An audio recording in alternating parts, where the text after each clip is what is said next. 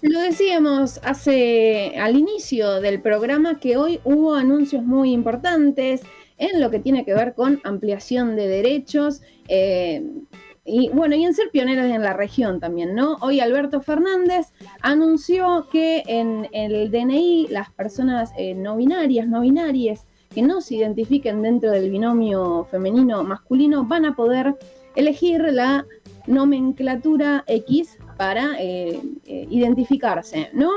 Entre las personas que hoy estaban ahí, a quienes se les dieron estos primeros tres de DNI, está Valentina Machado, que es una de las voces que encontramos en el podcast, Todes, el flamante podcast de 25 eh, horas. Así que vamos a retomar, Lula, tenemos a Lula Pacios eh, ahí en la operación con eh, el audio listo para retomar lo que hoy pasaba en, el anuncio, ¿no? Y en, y en este suceso histórico de la implementación de la nomenclatura X. Vamos a convocar a continuación a Valentine Machado.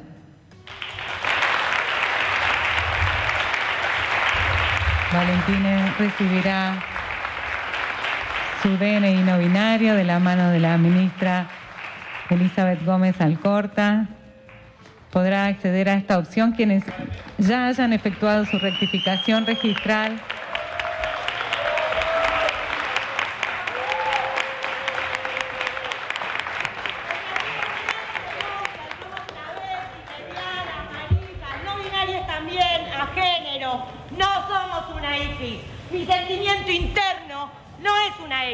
y lo quiero dejar bien claro. Y escuchábamos, entre otras cosas, esto que también fue noticia y Ludmi nos podrá contar un poco más de, de la cuestión. Sí, bueno, hubo ahí un momento como de mm, ruptura, ¿no? Que siempre está bueno que cuando el Estado busca institucionalizar, asimilar, eh, nomenclar, como decías vos, haya activismos, haya voces que sean disidentes de, esa institucionalidad que siempre es estática, que siempre busca estabilizar, que siempre busca uniformizar de alguna manera. Eso siempre, siempre está bueno para quienes no hayan llegado a escuchar, porque bueno, era una voz así medio de fondo, lo que sucedió fue que eh, cuando le dieron el DNI a Valentine, eh, otra, otra persona, en realidad eh, ella se abrió la campera y tenía una, un mensaje muy potente ahí que era no somos una X, que se veía, y Alberto acababa de hacer todo un discurso sobre lo genial que era la X.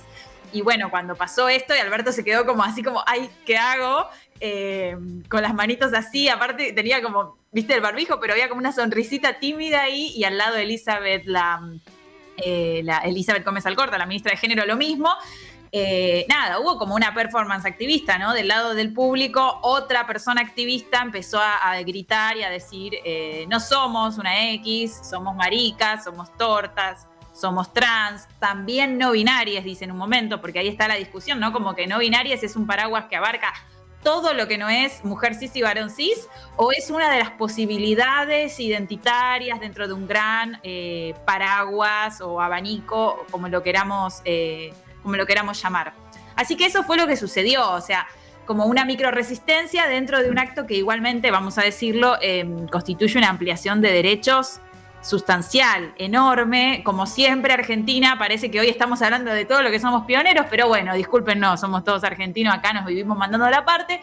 Como siempre, pionero en la región y prácticamente en todo el mundo. Esto ustedes saben que hay dos o tres países que reconocen la posibilidad de, eh, no sé si dos o tres, hay un par más, pero después lo vamos a ver en otro programa, de desmarcarse del binario. Bueno, en ese sentido eh, aparece Argentina como el primero en América Latina, como ocurre casi siempre con todo lo que se tiene que ver con género y con sexualidad, y viene a decir que podemos marcarnos con una tercera posibilidad que es la X, que por supuesto tiene resistencias también, como decíamos.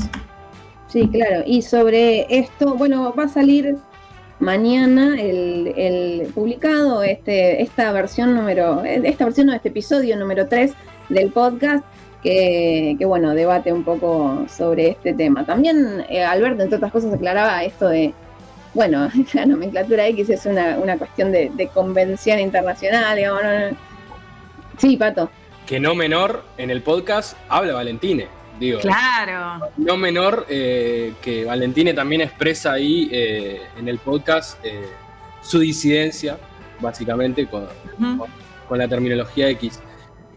Igualmente, con esto me parece que es complejo, ¿no? Porque también pensar el género como algo que no puede modificarse a, través del tiempo.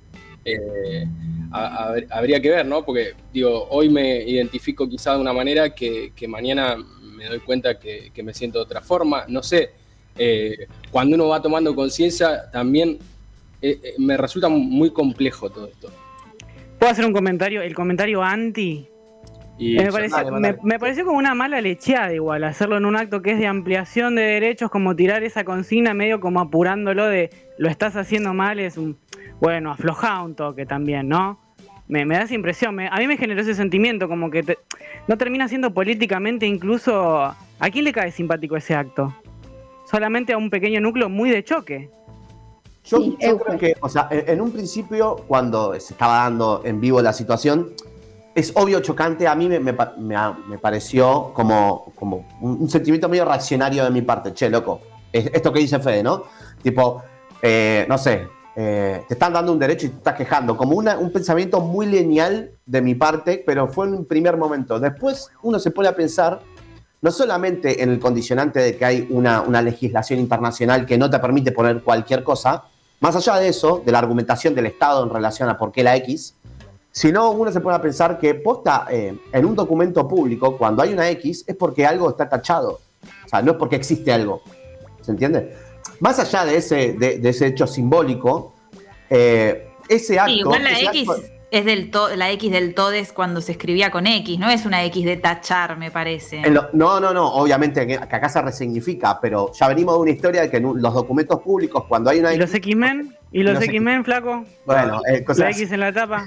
No, bueno, Igual me parece que también este efecto reaccionario que hablaba Euge, que, que un poco nosotros lo tuvimos, es porque precisamente no atravesamos estas dificultades. O sea, ninguno de nosotros no, nos sentimos perjudicados en la sociedad a la hora de quién nos nombra, quién nos asume de género, eh, a, la hora de presentar un DNI que te nombren de una manera que no te gusta, más allá de que ya está la ley de identidad de género, sigue sucediendo, lo hemos vivido en la facultad.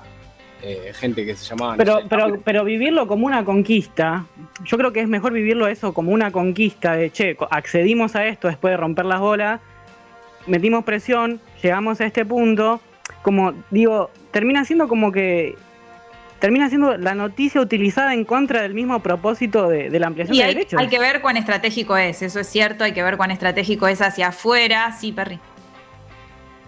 No, quería decir algo, pero bueno, no sé si nos tenemos que ir ya.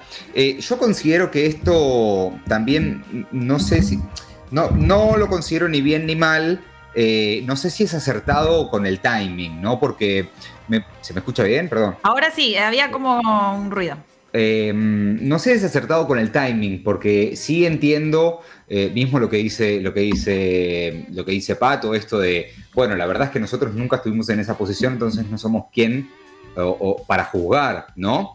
Pero sí em, teniendo en cuenta que, este tipo de transformaciones se dan con esto, la instrucción, la militancia política y un montón de cosas, y sabiendo que hay un proyecto, bueno, que hace un tiempo hace no mucho se, hizo ley el cupo trans, eh, ahora es este paso a muy, muy corto, corto tiempo desde aquello, y que estamos incluso en un momento de pandemia donde, bueno, los recursos del Estado, aunque en muchos casos no está pasando porque los médicos no están en las mejores condiciones, eh, siguen, no sé, los concursos que son abiertos para gente que tiene cargos hace años, ¿no?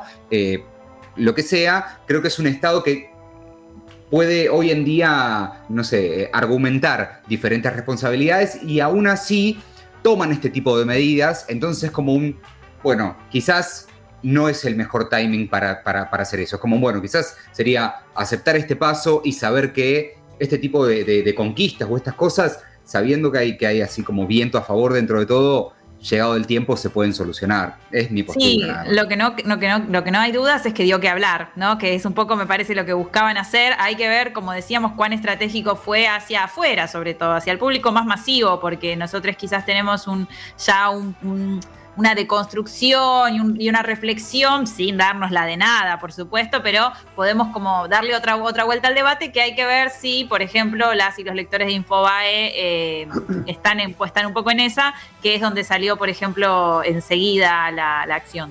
Pero eh, Infobae, o sea, con ese criterio, cada cosa que hagas, cualquier cosa que hagas, Infobae va a decir algo no, pero yo no digo que Infobae lo haya. Mirá que Infobae no lo, no lo publicó negativamente. No, eh, igual, eh, pero, Infobae visibilizó. Infobae este... como la personificación del mal. Infobae. No, ya lo sé, puse, puse por ahí el peor ejemplo, pero digo, estoy hablando de cómo una, una acción de microresistencia se puede leer eh, como una disrupción, pero también puede llegar a generar algo reaccionario. Igual es la discusión sobre la revolución, ¿no? Esto es, digo, es largo, a mí, da para mucho. Una cosita, me da como que también es, che, está bien, no es de oro, pero esto, al fin y al cabo hay gente adentro que está intentando hacer políticas que están copadas y le estás dando una herramienta a la oposición para decir, eh, ven que Alberto Fernández hace todo por la mitad, ¿viste? Claro, bueno quizás me resulta medio chocante. Sí, ¿saben lo que, lo que sugiero a los oyentes? Que vayan a escuchar nuestra entrevista a Marce Gutiérrez, porque cuando hablamos con esta antropóloga y activista travesti, le hicimos estas preguntas. Yo no sé si ustedes se acuerdan, porque todavía no había ocurrido esto, pero les hicimos estas preguntas en el orden de el Estado con esta compulsión que tiene siempre por registrar y por asimilar y cómo los activismos negociamos con eso, porque en definitiva negociamos, no es que los activismos eh, consiguen todo, ni tampoco es que los activistas van en contra de todo porque sí, sino que hay una negociación y una atención permanente. Así que les recomiendo que vayan a buscar ahí la entrevista a Marce Gutiérrez y que escuchen mañana Todes, porque Todes Podcast saca su tercer episodio y el tercer episodio, miren el timing de 25 horas, ¿no? Tiene como protagonista a Valentine Luis Machado, integrante de la Asamblea No Binaria, quien hizo esta eh, acción, vamos a llamarla eh, de, micro resistencia adentro de algo que igual fue recibir su DNI, también vamos a decirlo, saludó al presidente de la Nación y a la ministra de Género, recibió su DNI con, la identidad no binaria. Eh, y participa mañana en nuestro tercer episodio hablando sobre el pronombre neutro, hablando sobre el, el elle, el famoso elle, y sobre, de hecho, la discusión sobre si llamarlo lenguaje inclusivo o lenguaje neutro. Así que, amigas, mañana chequeen Spotify. Entonces, sí, sin duda, mañana estaremos escuchando a todos. Seguimos en unos minutos. ¿Querés bancar la comunicación independiente? Invítanos un cafecito en cafecito.app barra 25 horas.